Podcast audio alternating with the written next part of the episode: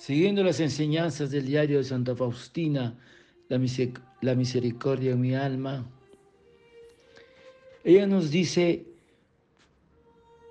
oh Señor mío, aunque me ocupan tantas cosas, aunque esta obra está en mi corazón, aunque deseo el triunfo de la iglesia, aunque deseo la salvación de las almas, aunque me hieren todas las persecuciones de las de los de tus fieles,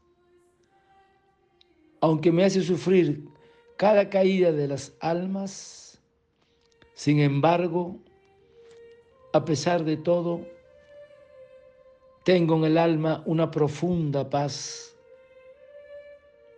que ni los triunfos, ni los deseos, ni las contrariedades son capaces de perturbar. Porque tú, Señor y Dios mío, estás para mí por encima de todas las cosas que permites que sucedan.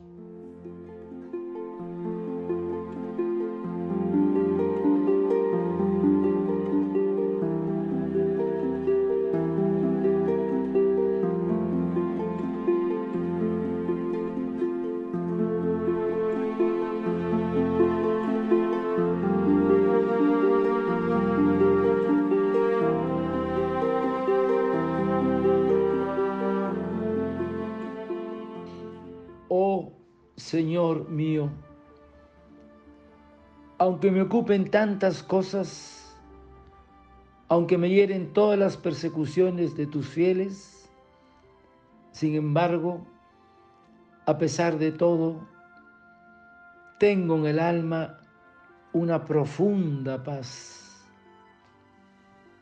Hermanos, Jesús es el príncipe de la paz. Y él les dijo a sus discípulos, la paz os dejo, mi paz os doy. Y después de la resurrección, Jesús se presenta delante de ellos y les dice, Pax Bobis, la paz sea con vosotros. O Pax Domini, la paz del Señor. Debería ser también nuestro saludo, desear la, la paz a los demás, promoverla a nuestro alrededor y tener paz en nuestra alma es señal cierta que Dios está cerca de nosotros. Hermanos, la paz es un fruto del Espíritu Santo. Es la paz interior en el alma del cristiano. La paz es saber que todas las cosas y acontecimientos están en las manos de Dios y que por tanto nada debe turbar ni intranquilizar nuestro corazón. Esta paz es fruto de la acción del Espíritu Santo en nuestras almas. Por eso que San Pedro decía, echen en Él sus preocupaciones porque Él cuida de ustedes. Hermanos, la paz es Dios. Una paz que el mundo no os puede dar.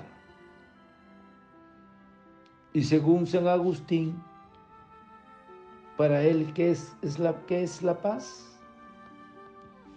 La paz es la tranquilidad del orden. ¿Qué significa esto? En el hombre hay tres clases de, de orden, es decir, tres formas de paz. Primera, la paz interior, en la que el hombre está en paz consigo mismo,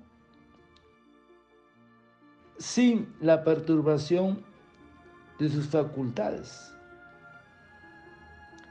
Segundo, la paz en la que el hombre está en paz con Dios, sometiéndose a su voluntad. Y tercero, la paz para con el prójimo, es decir, en paz con todos. La paz es también bienestar, descanso, seguridad, éxito, gloria.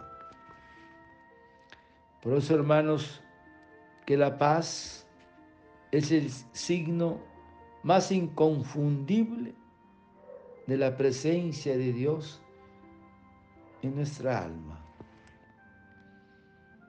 Entonces, ¿cómo aumentar la paz? Sí, hay que pedirle al Espíritu Santo, pero también haciendo la voluntad de Dios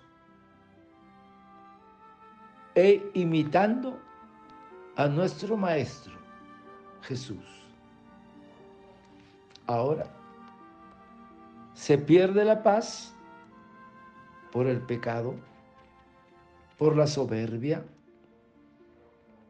la falta de sinceridad con uno mismo y con Dios, y muchas veces por la impaciencia.